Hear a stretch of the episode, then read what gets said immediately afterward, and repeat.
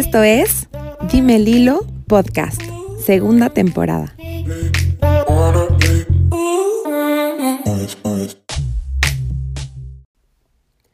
Hola, espero que estés excelente.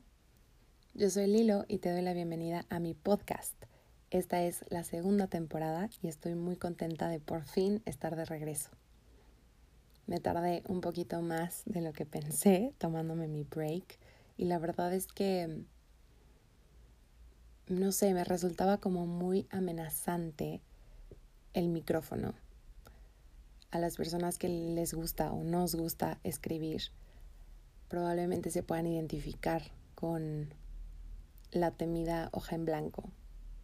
Cuando quieres escribir algo y sabes que tienes algo que decir, pero simplemente no sabes por dónde empezar y solo es una página en blanco que se hace enorme. Algo así me estaba pasando con mi podcast. Era como sentarme con mi celular, porque ese es mi micrófono, y verlo y decir, o sea, sé que tengo tanto que decir, pero no sé, sentirme como un poco amenazada por eso. Y pues bueno, he decidido empezar con un tema que puede ser fuerte, del que he tenido la intención de hablar desde la primera temporada, pero por X o por Y no lo hice.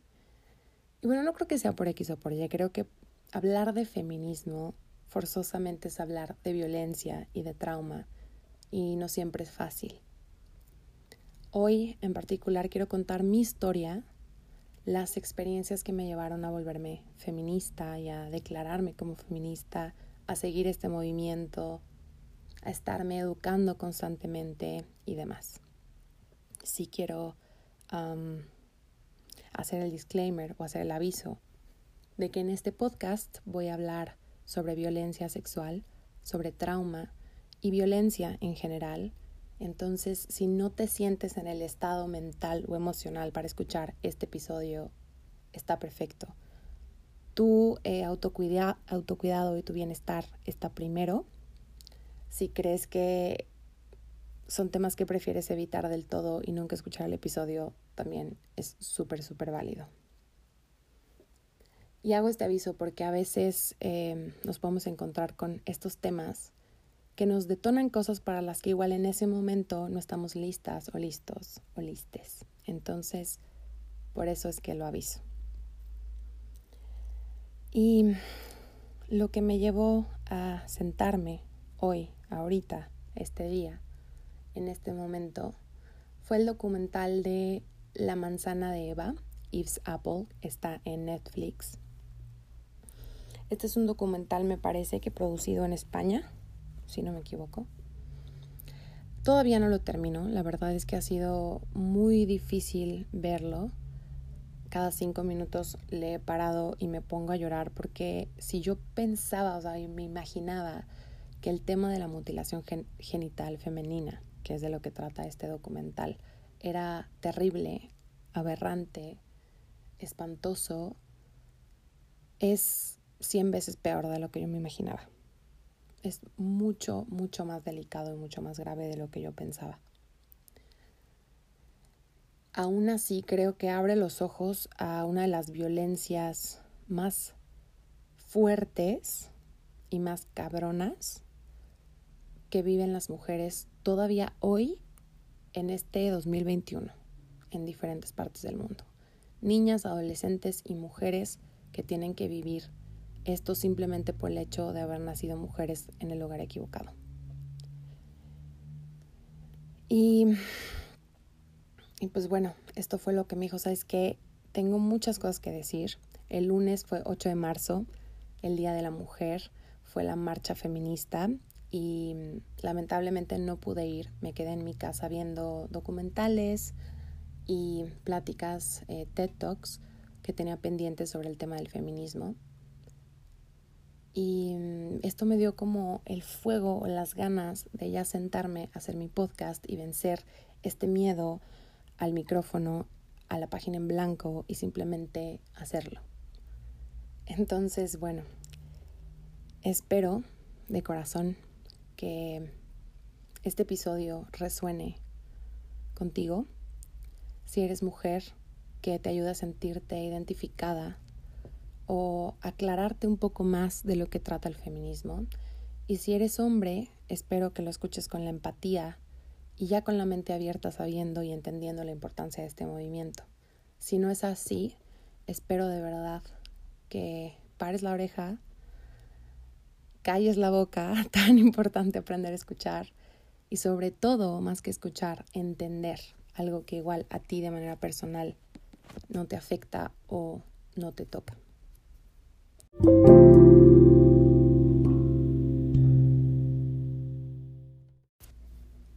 Cuando era chiquita, como a los siete años más o menos, escribí un cuento que se llamaba El bosque encantado. Se trataba de una princesa que la querían forzar a casarse con el príncipe azul, que literal en mis dibujos era un muñeco color azul. Sin saberlo, obviamente la princesa, ni su papá, ni la familia, ni el reino, ni nadie sospechaban que este príncipe azul en realidad era un villano. Era súper, súper malo. La princesa de todas formas, eh, sin saber esto, estaba muy peleada con el hecho de que se tenía que casar a la fuerza y que no tenía opción, que simplemente se casaba porque esa era la regla y se acabó, sin mayor explicación. Entonces se escapaba y encontraba un bosque mágico, un bosque encantado, donde le ponían diferentes pruebas y al final le cumplían un gran deseo. Y ese gran deseo obviamente era su libertad y poder manejar el reino sin necesidad de ningún príncipe. Bueno, obviamente a los siete años yo no tenía idea de lo que era el feminismo yo no conocía a ninguna mujer que hablara de temas de género o que se considerara feminista, para nada. Simplemente este cuento se me ocurrió. Yo no sé qué fue lo que me inspiró a escribirlo. Simplemente algo en mí dijo, no me parece que sea correcto que a las mujeres se nos diga qué hacer sin explicarnos por qué cómo sentía que le pasaba a la princesa, ¿no? Y obviamente en mi mundo de mil imaginación y amando la fantasía y demás, pues se me hacía increíble que la princesa tuviera todas estas aventuras en el bosque encantado y que hiciera amigos y que viviera como muchas cosas que no tenían absolutamente nada que ver con el hecho de casarse. Yo me acuerdo que de chiquita a mí me llamaba mucho la atención cuando me decían, o sea, estoy hablando en primaria, ¿no? de que tienes novio y quién es tu novio y cuándo vas a tener novio y te quieres casar y cómo quieres que sea tu boda. O sea, yo me acuerdo que a mí eso me, me conflictuaba mucho y me pesaba mucho porque yo decía, pues es que estoy chiquita, ¿no? O sea, soy una niña y, y ¿por qué me preguntan eso y por qué debería de tener novio? Y como que siempre eso fue un tema, ¿no? Y tenía amigas o mis hermanas, ¿no? Por ejemplo, eran muy novieras y siempre tenían como sus novios en la escuela y demás, mis amigas igual. Y yo era como que yo decía, pues no, no, o sea, yo no quiero tener novio ahorita y no porque no me gustaran los niños de mi salón, pero simplemente decía, estoy muy chiquita para esto, ¿no? Y además me daba como mucho coraje que me preguntaran por solamente era como la primera pregunta de ¿quién te gusta? ¿no? O sea, incluso las mismas niñas de mi edad que me dijeran como ¿quién te gusta? y que eso fuera como lo más entretenido o lo más divertido de platicar. A mí se me hacía como como un poco decepcionante, ¿no? Así como ¿por qué todo tiene que girar alrededor de este tema cuando hay otras cosas? A mí siempre me gustó desde muy chiquita escribir y me encantaba leer. Entonces decía, ¿por qué no me preguntan de lo que estoy escribiendo? ¿Por qué no me preguntan de los libros que estoy leyendo? ¿Por qué no vamos a jugar? O por qué, no sé, por qué todo tiene que ser como que el novio y quién te gusta y ta, ta, ta, ¿no? Y esto yo veía que no le pasaba a los hombres. Alejandra, mi hermana, siempre fue una niña que se llevaba con puros hombres y se la pasaba corriendo y jugando fútbol y haciendo como muchas cosas entre comillas, de hombres.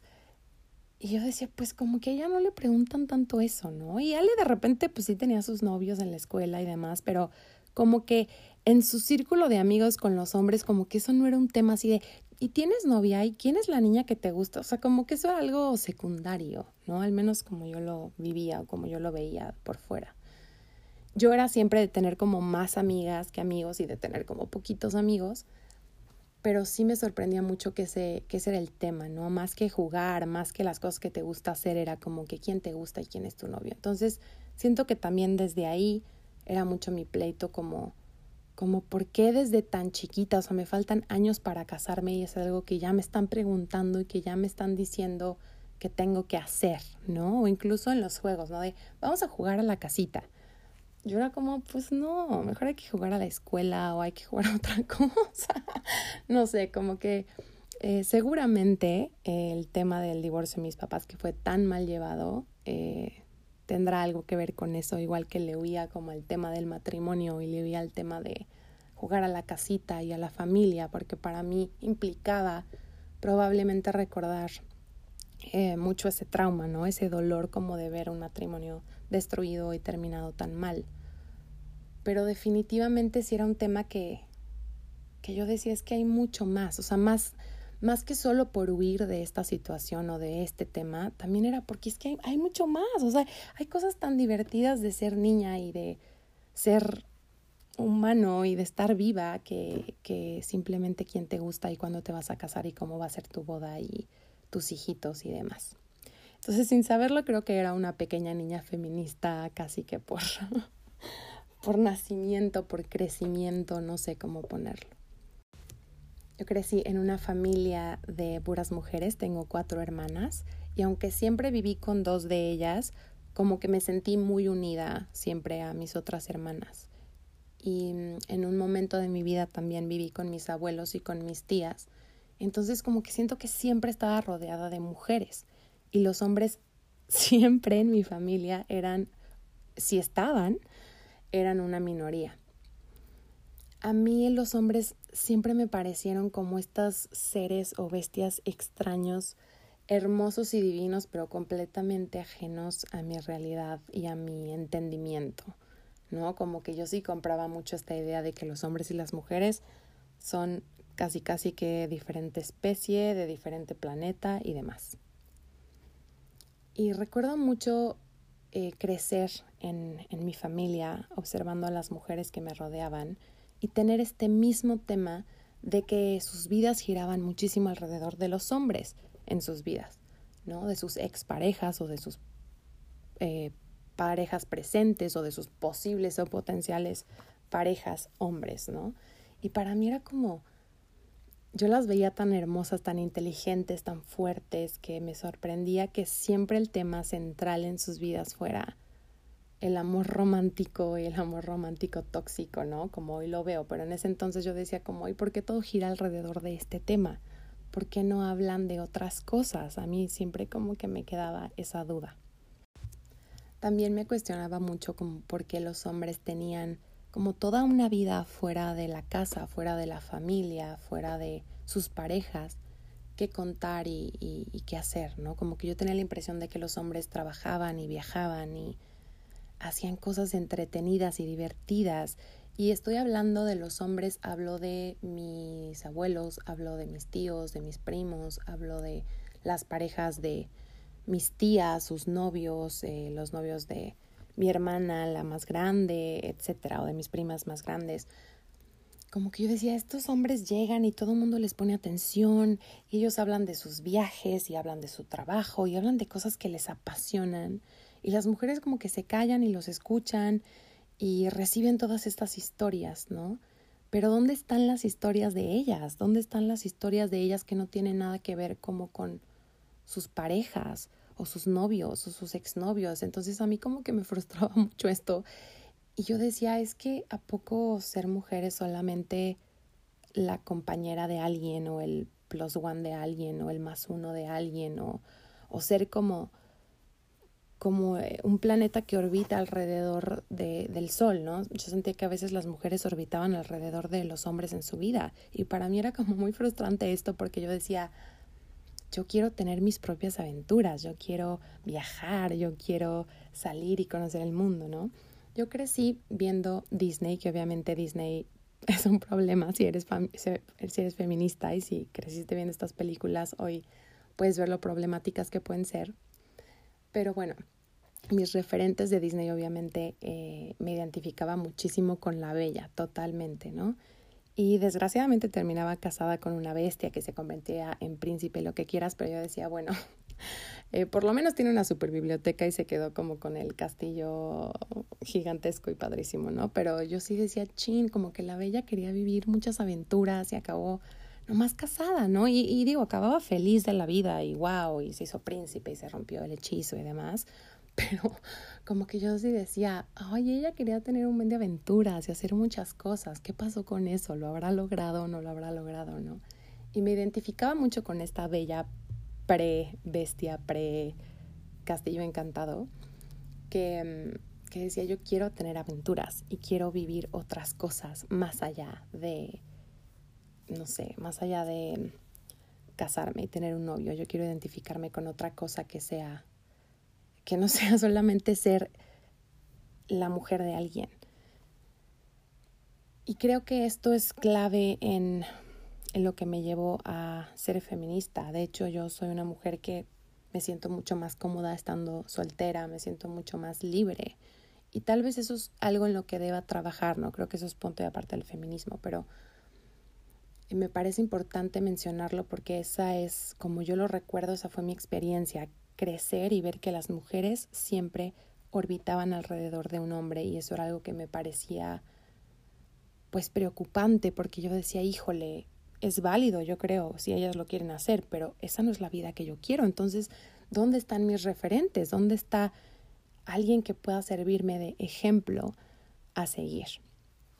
Y recuerdo mucho una tía de una prima mía, que no es mi tía, o sea, es la tía de parte de su papá, y obviamente estamos relacionadas por su mamá.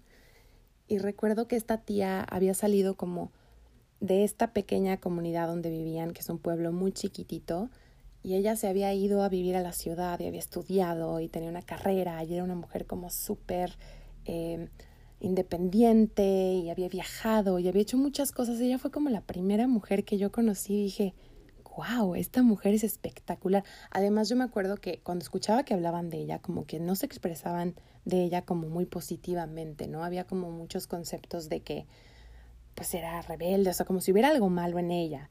Y me acuerdo que cuando la conocí yo dije, wow, seguramente dicen cosas mala onda de ella porque es tan libre y es tan independiente porque ella había viajado, se vestía increíble, se veía feliz, se veía radiante, como hablaba, con una pasión de su vida que yo dije, wow, esta es la primera mujer que yo conozco que digo, yo quiero ser como ella cuando sea grande. O sea, me fascina todo lo que ella implica como, como mujer. Se me hace una mujer libre, se me hace una mujer empoderada, se me hace una mujer eh, súper interesante. Y me acuerdo que me impactó mucho conocerla porque, porque fue eso, como tener un primer referente de que sí se puede y de que para nada tu vida es aburrida si no tienes un hombre o le falta algo o no sé, o sea, al contrario, yo decía, esta mujer se ve radiante y se ve más feliz que cualquier mujer que yo tenga contacto, ¿no? O no sé, entonces recuerdo mucho esto. Entonces creo que para mí cuento todo este choro de mi cuento y de la bella y la bestia y de los referentes que yo tuve como mujer, porque creo que fue como mi primer pensamiento feminista, ¿no? Como yo no quiero que mi vida gire alrededor de un hombre.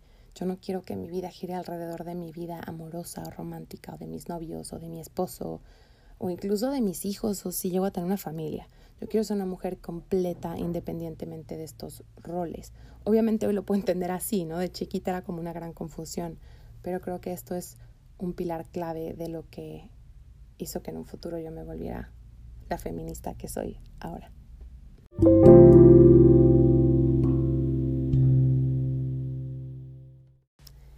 Y otro punto clave que creo que tengo que mencionar fue la religión. Yo crecí muy dividida y muy confundida en esta parte porque mi papá era católico y se identifica como católico hasta la fecha. Y era como mucho de, quiero que hagan la primera comunión, quiero que sean católicas, quiero que vayan a misa, quiero que tengan como esta religión en sus vidas. Y yo me acuerdo que no era que yo rechazara esta religión, me daba mucha curiosidad y había cosas que que decía, bueno, como que me da un sentido de comunidad, ¿no? De, de la familia unida, como de ir todos a misa, etcétera, etcétera, pero había muchas otras cosas que me causaban muchísima confusión. Por ejemplo, los padres. Yo me acuerdo que eso era como lo primero que me causaba mucho ruido, como, como que yo decía, bueno, ¿y dónde están los, los hijos de los padres y sus esposas? No, es que ellos no tienen, ellos no, no se casan, no, no, no pueden tener familia, ¿no? Y como el hecho de que estuviera prohibido a mí me hacía mucho ruido, es como que, ¿por qué? Y como que nadie me podía responder algo que me hiciera sentir em, bien, o sea, como que yo me sentía muy intranquila con ese tema. El segundo punto eran las monjas. Como que yo veía a las monjas, la verdad, abnegadas y como agachadas, y eran las que solamente pues recogían la limosna que llevábamos a misa, y, y yo como que decía, híjole, yo, al menos yo no sé si fui a las iglesias incorrectas, en mi vida vi una monja feliz.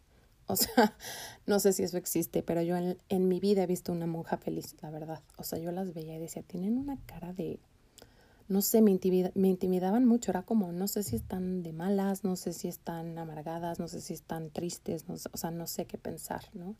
Y yo veía a los padres como con este aire de superioridad y casi como de, de arrogancia y de pedantería que yo decía, qué distinto es ser hombre y ser mujer en la iglesia. O sea, es como todavía esa, esa brecha que yo decía, los hombres son estas bestias extrañas y distintas a las mujeres y somos de otro planeta. En la iglesia yo decía, bueno, esto se multiplica como por mil. Y me acuerdo que eso me hacía muchísimo ruido. Obviamente, pues ya dejo también de lado el tema de Jesucristo en la cruz, espinado y demás, porque eso creo que ya es otro tema, pero a mí eso siempre me hizo mucho ruido, se me hacía como muy agresivo ver eso. Y, y, estas imágenes de la iglesia como de todos con cara de sufrimiento y de mártires, yo decía, ay no, como que esto no me termina, no me termina de convencer. Y bueno, obviamente tenía la otra parte, que era mi mamá que es anti iglesia, mi mamá no se considera católica y era como, pues bastante rebelde en el tema, ¿no? Como que decía sus opiniones así como con muchísima soltura que escandalizaba a mis abuelos y a, bueno, no, a mi abuelo no, escandalizaba muchísimo a mi abuela. Entonces, eh, como que, claro, estando más tiempo con ella, yo decía, es que sí, yo me identifico más con lo que piensa mi mamá, ¿no? A mí la iglesia no, no es un sinónimo para mí como de poder, eh, de libertad, al contrario. Entonces, siento que también la religión es algo que a mí me hizo mucho ruido y sobre todo el que nadie me pudiera responder mis dudas. ¿no? Como que yo decía, bueno, ¿y por qué este Jesucristo es el mm, super guau? ¿Y por qué solo hay padres? ¿Y por qué no hay monjas que lleven las misas? Y nadie me podía contestar algo que me sonara congruente y que me sonara inteligente. Entonces, obviamente, es un tema que nunca me gustó. También el hecho de que Dios fuera como este, no es Dios Padre y Él es la autoridad. Y en el infierno es el diablo, que también es masculino. Entonces yo decía como que parece que esta religión es como como que solo mandan los hombres, como que los hombres son los meros meros y como que eso siento que no me convence porque yo iba a, a casa de mi abuela, por ejemplo, veía a mis abuelas que eran unas supermandonas y que tenían una voz fuerte en sus casas y yo decía, pues como que no, algo raro está aquí, o sea, como que aquí las mujeres agachan, o sea, como que no me hacía clic, me explicó, y esa, la religión siempre fue un tema que, que a mí también me hizo mucho, mucho ruido, como pequeña Lilo feminista sin saberlo, yo decía como que esto no me termina de convencer. Otro tema que obviamente hoy entiendo que fortaleció muchísimo la feminista que soy hoy fue el tema de mi cuerpo. Yo desde muy chiquita estoy hablando de 8 o 9 años, empecé a subir de peso. Siempre fui una niña como más grandota, más alta, siempre era como de las más altas del salón, siempre era como más rellenita, más gordita. Y por ahí de los 8 o 9 años es que eh, me empezaron a poner a dieta, ¿no? Y yo empecé a recibir muchos comentarios eh, comparándome con mis hermanas que son delgadas y con mis compañeras en la escuela, ¿no? Me pasaba eso en la familia, mis papás lo hacían, me pasaba en la escuela que los compañeros me empiezan a hacer como este bullying de que si estoy gorda, de que si tengo cuerpo de vaca, de que sí, o sea, como que hacerme tantos comentarios sobre mi cuerpo, como si eso fuera lo más notorio, uno, lo más importante, lo más interesante, lo más relevante de mi persona. Y yo estuve a dieta desde los nueve años hasta hace fácil, no sé, dos años más o menos que decidí dejar de hacer dietas y encontré lo de la alimentación intuitiva y empecé a educarme muchísimo en el tema de la gordofobia. Pero imagínense que estuve la mayor parte de mi vida haciendo dietas y tratando de alcanzar un cuerpo que obviamente pues no es mi cuerpo, no es el cuerpo en el que yo nací, no es el peso en el que mi cuerpo se siente a gusto, no es un cuerpo para mí. Cuando alcancé la adolescencia, por ahí de los 15 años más o menos, encontré una doctora, a mi parecer, eh, pues algo falta de ética, la verdad, porque por ahí me enteré que da unas pastillas que son como tipo anfetaminas. O sea, no tal cual anfetaminas, pero sí contienen un componente que te quita el hambre.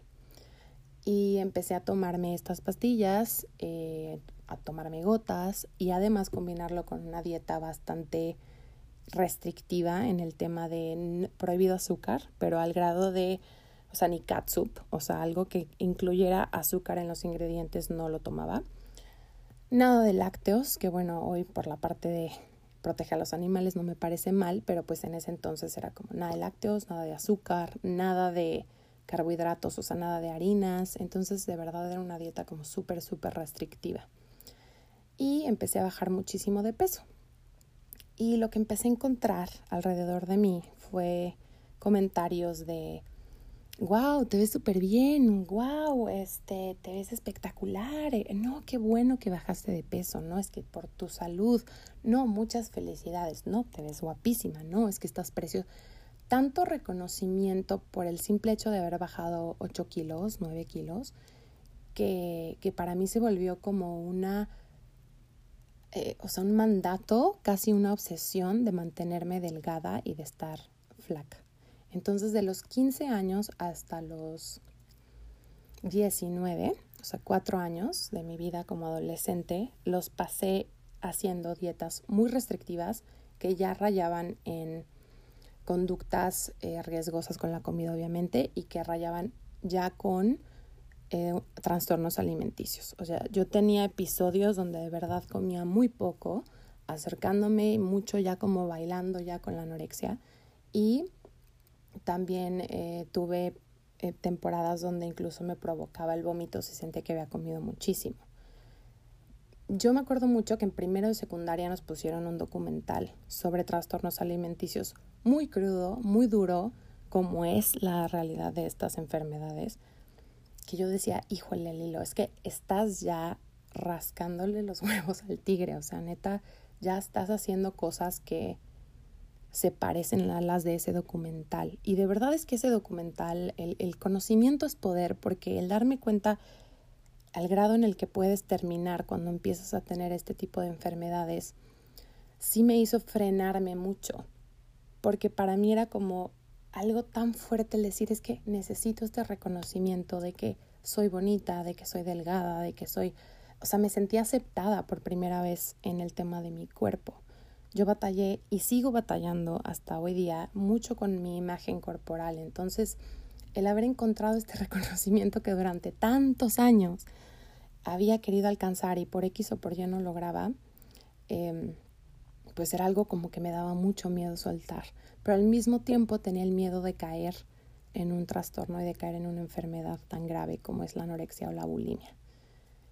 Ya cuando cumplí 19 años, yo, bueno, a los 18 años me fui de mi casa, dejé de vivir con mi mamá y me fui a vivir a Londres y ya teniendo 19 años y viviendo en Europa, viviendo sola, descubriéndome y demás, me empecé a dar obviamente ese permiso que yo sentí que no tenía en mi casa de comer lo que yo quisiera. A mí siempre me estuvieron restringiendo lo que podía y no podía comer.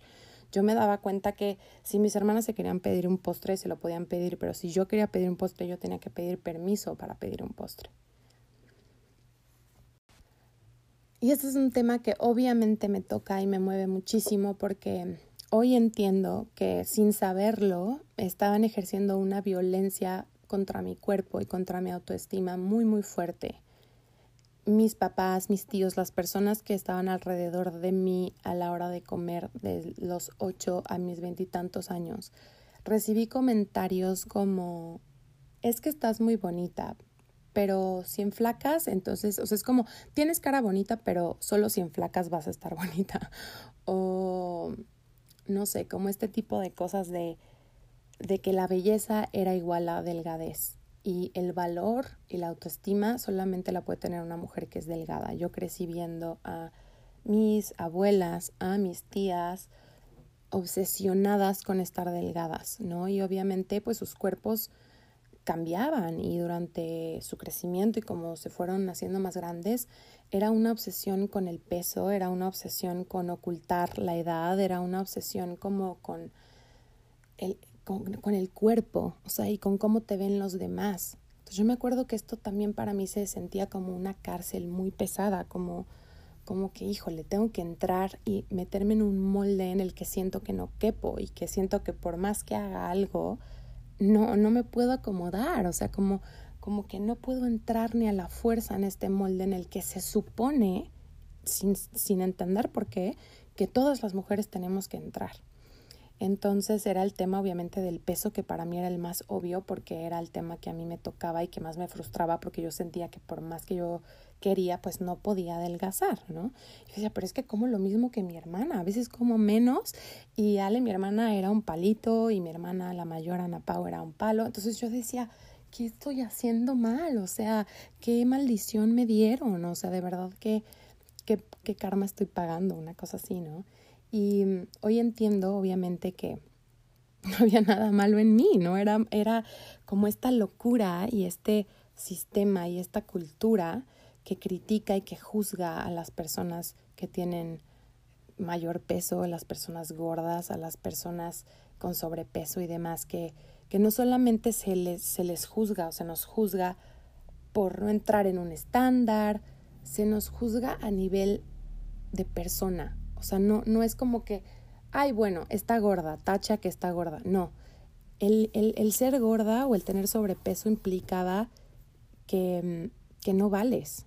O sea, que eres floja, que no tienes motivación, que no te amas, que esa es la que a mí me parece más horrorosa y la he visto también en, en, en, lugares como de sanación, de que es sobreprotección y es que te faltó amor y es todas estas ideas que yo digo, qué horror, porque pues a mi hermana también le faltó amor, ¿no? A mi hermana igual también necesito más protección y está flaca, o sea, se me hace una tontería, ¿no?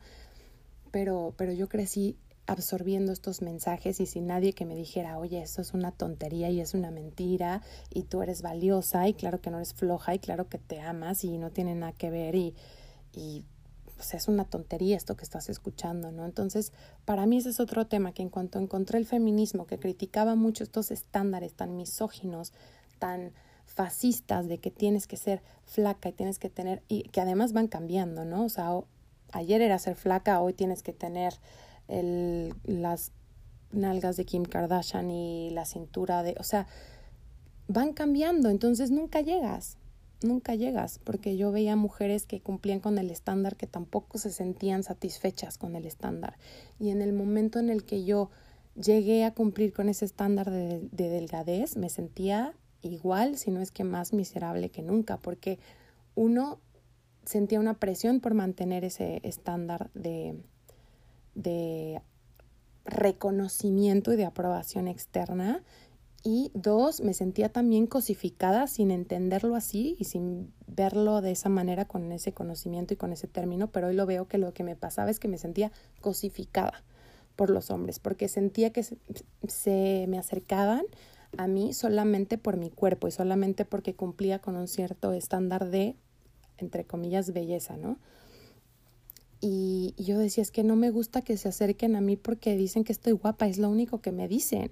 Y para mí es como, sí, pues sí estoy guapa, pero ¿qué más? O sea, ¿qué más? Hay, hay mucho más en mí que, que si estoy, que si tengo las piernas flacas o si estoy bonita de la cara. O sea, ¿qué más me pueden decir de mí como persona y como ser humano y me frustraba mucho que era como, es que estás muy guapa, es que estás súper bonita, es que no sé qué.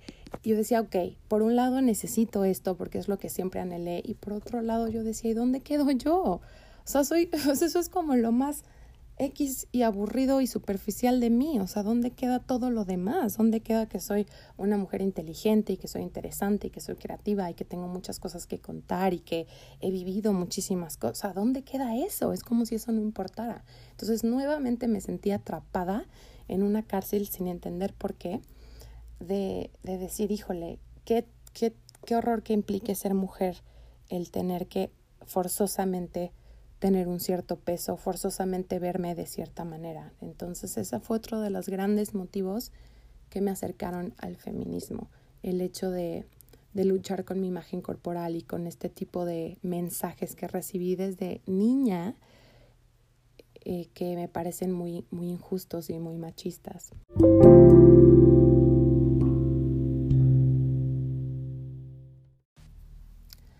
Y bueno, Obviamente, otro de los temas que me llevaron a reconocerme como feminista fue la violencia.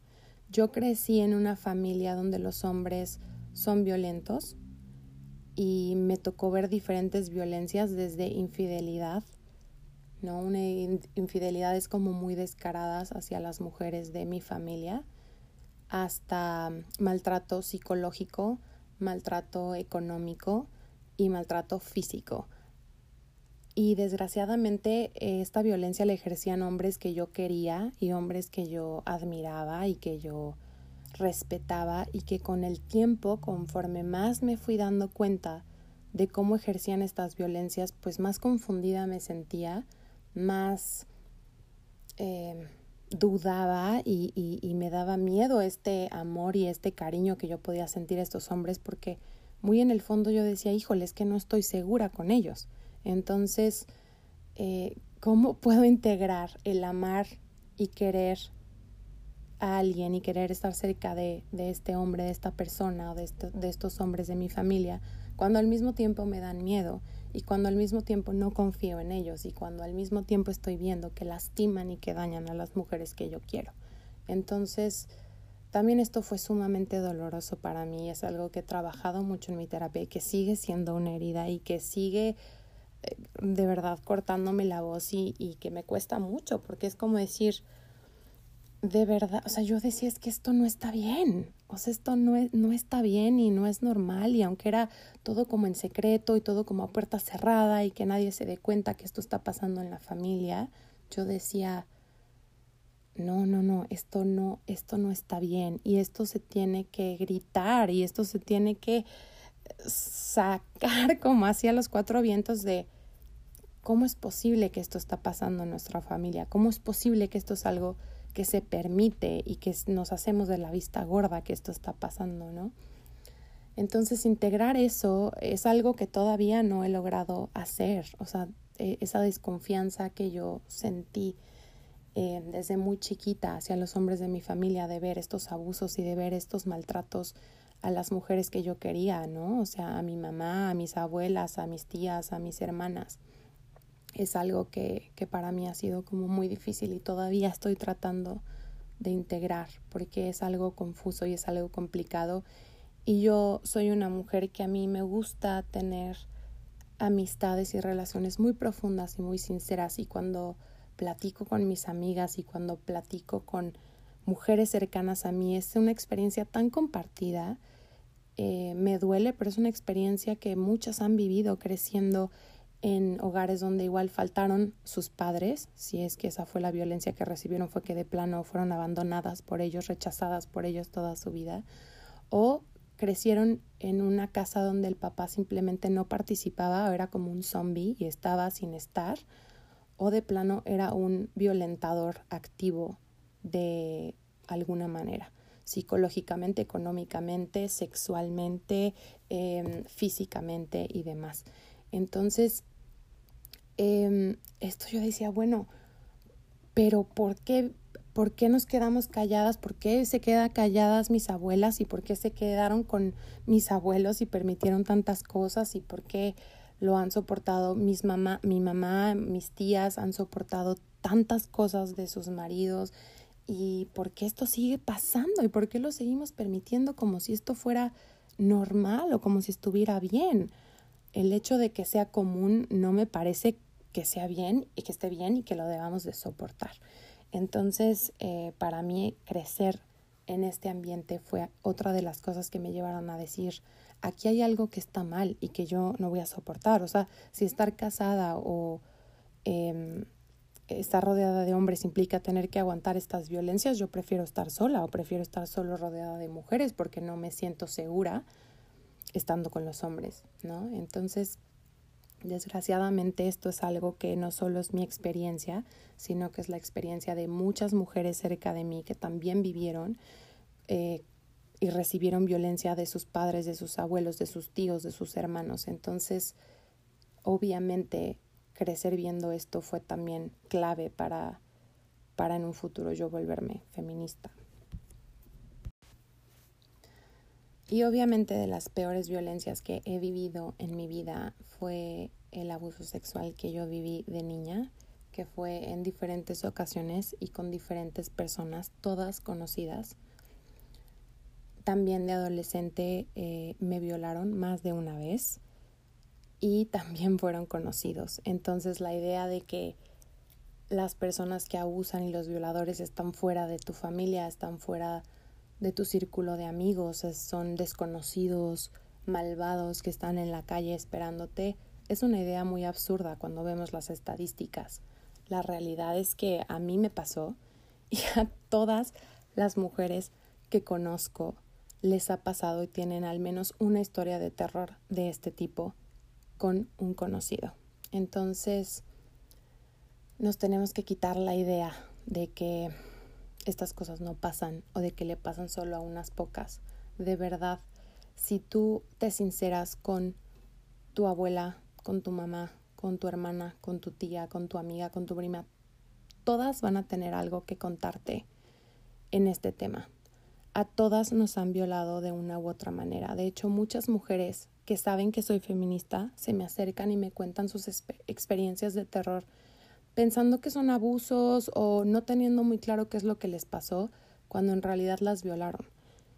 Y yo les tengo que decir es que esto que te pasó fue una violación y ellas ni siquiera lo saben. Entonces es muy triste, pero desgraciadamente es una experiencia que como mujeres tenemos y compartimos y es sumamente duro cuando tú tienes una experiencia sexual de cualquier tipo que te deja sintiendo que algo estuvo raro o que algo no estuvo bien, seguramente hubo violencia sexual ahí.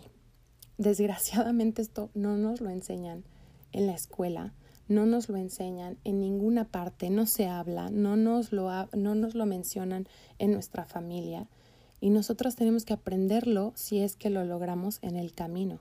Yo he conocido mujeres que están relacionadas con violentadores, que las violentan de manera sexual y que ellas por no entender al 100% cómo funciona el consentimiento, qué es y qué no es violencia sexual, se quedan en estas relaciones. Entonces, este yo creo que es de los temas más oscuros de mi vida y que me acercaron más fuertemente al feminismo.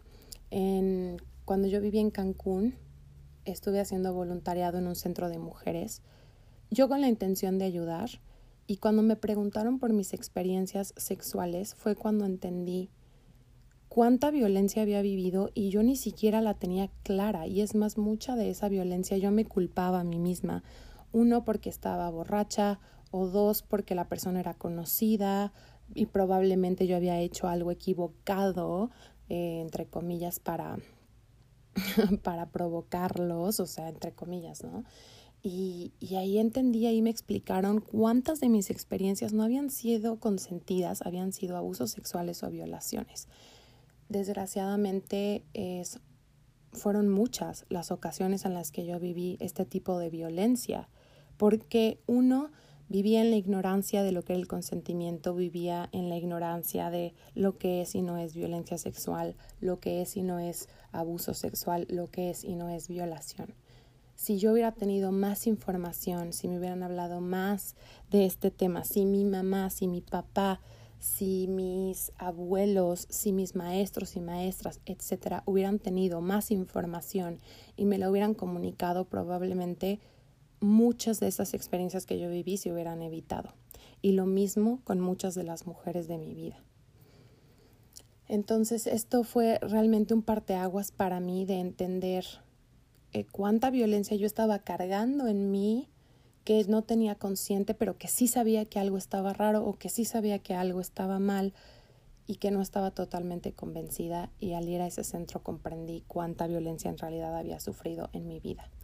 Entonces, desgraciadamente, siento que esta cultura machista asquerosa moldea a los hombres para hacerlos perpetradores y lo hace a través de, por ejemplo, los chistes y el humor, que es algo que hoy para mí es sumamente grave, yo no lo tolero por ningún motivo.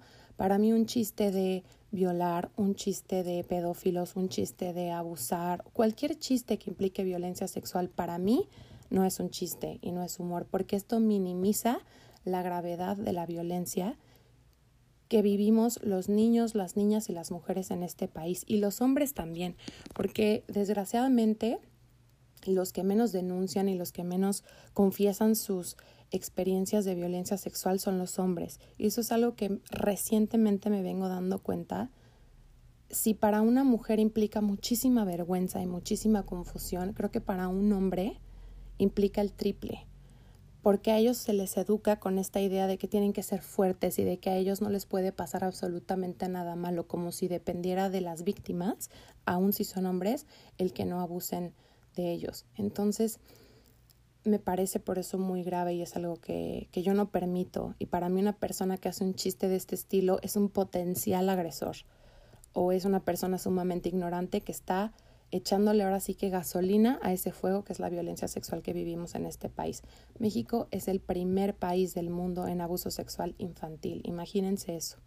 Entonces para mí cualquier comediantucho de cuarta que hace este tipo de chistes o cualquier eh, hombre o incluso mujeres que hacen este tipo de chistes están minimizando una violencia aberrante de verdad que, que es una epidemia en este país.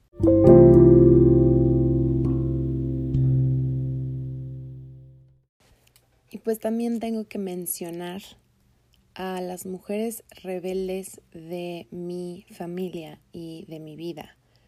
Y mi mamá, a pesar de que no se denomina como feminista y he tenido muchas discusiones con ella en este tema tratando de deconstruirla, algo que le admiro profundamente y que por supuesto me influyó enormemente para yo ser feminista fue su rebeldía.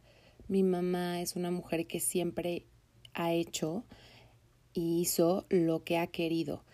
Aun si las personas que ella quiere o que ella respeta no estaban de acuerdo, incluso si se lo criticaban fuertemente. Mi mamá de verdad fue una mujer que, mm, a pesar de que siento que en muchas cosas no le tocó tener la información que yo tengo y no le tocó escoger mucho de su vida, ella hizo lo que pudo. Eh, me refiero como a, a que se casó eh, sin conocerse, a que tuvo hijas muy pronto. A pesar de esto, mi mamá es una mujer que encontró su camino, que buscó cambiar y romper ese molde en el que la habían educado y que siempre fue como muy rebelde y hizo lo que se le dio la gana.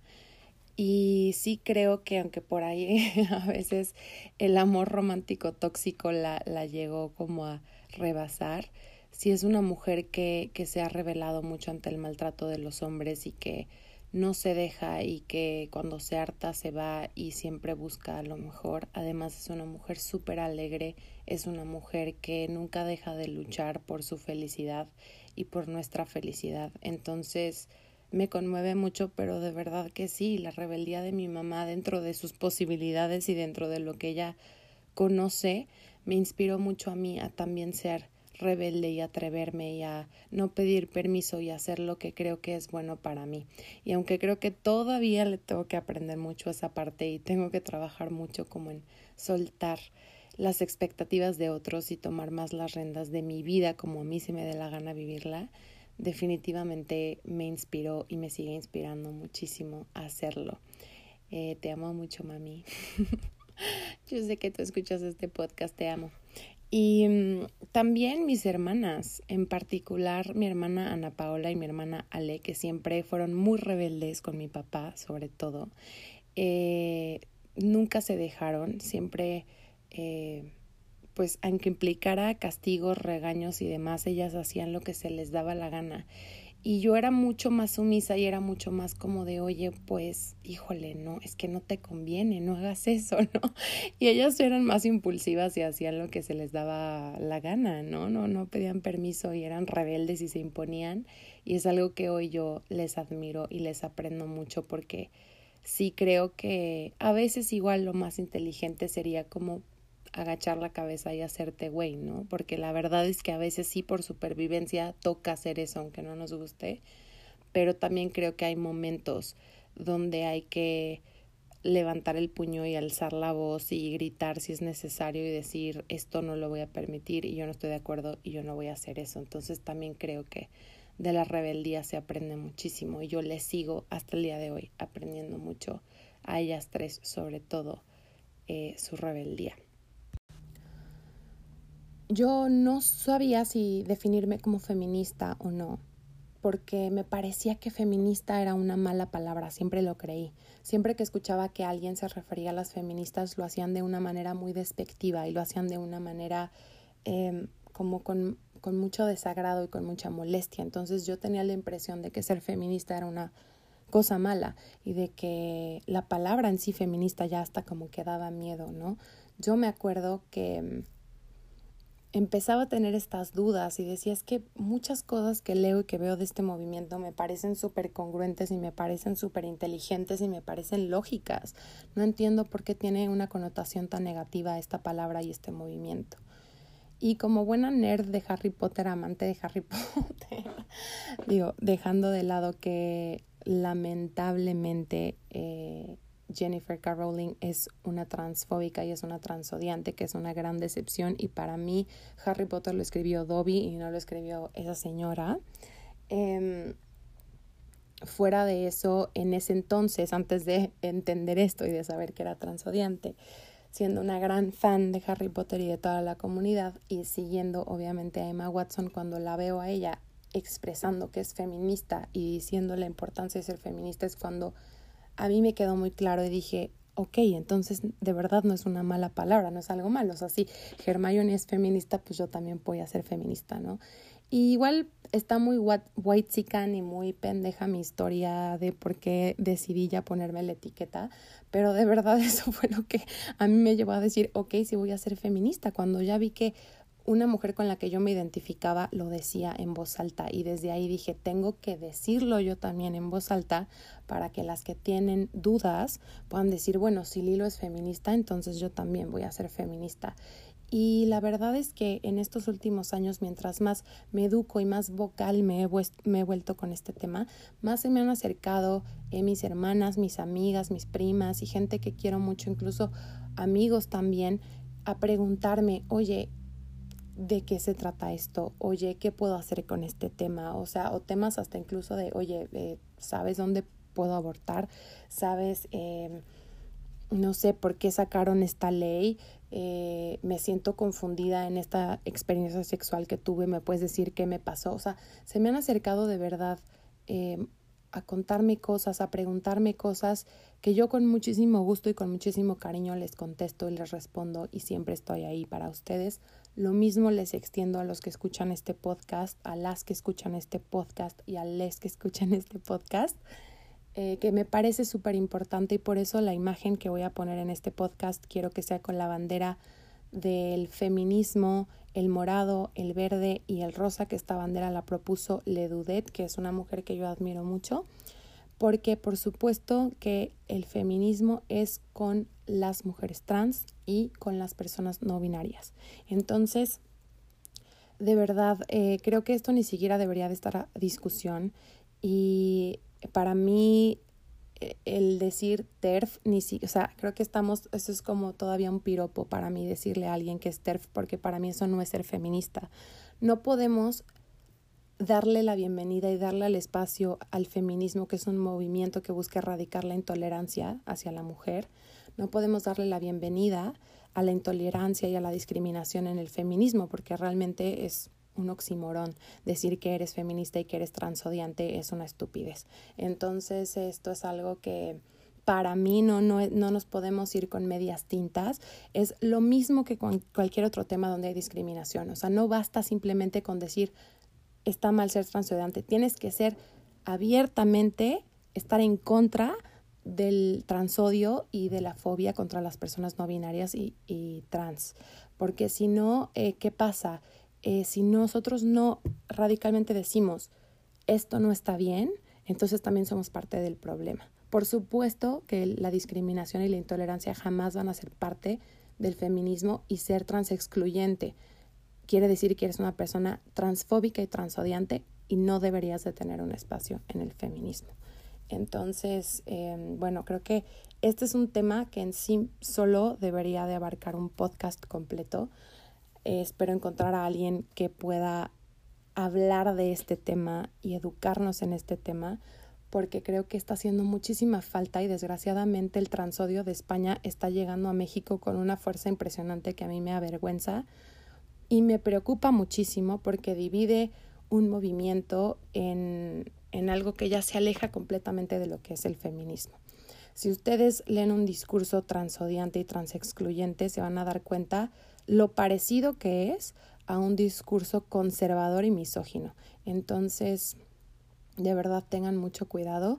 Si tú eres una persona transodiante y transexcluyente, no es para nada misógino lo que estoy diciendo es muy ignorante tu postura y tienes que educarte muchísimo más, empatizar y sensibilizarte, porque por ahí no es. ¿eh? Yo te puedo decir que por ahí no es y estás muy, muy equivocado, equivocada si crees que, que el feminismo no es con las trans y con las personas no binarias.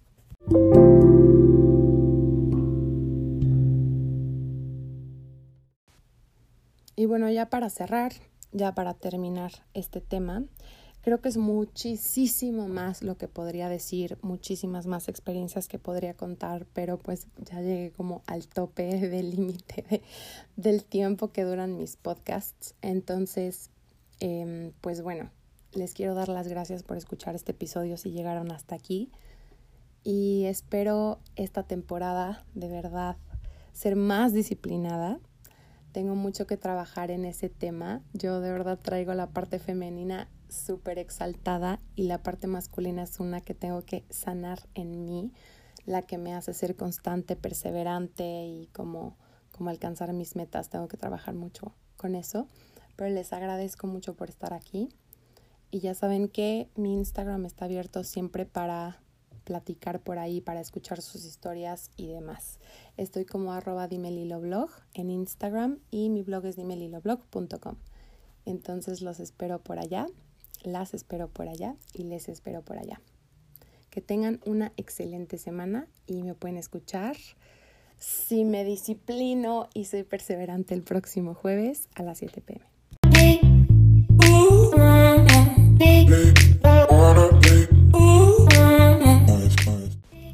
Gracias por escucharme. Esto fue Dime Lilo Podcast y te espero el próximo jueves a las 7 pm.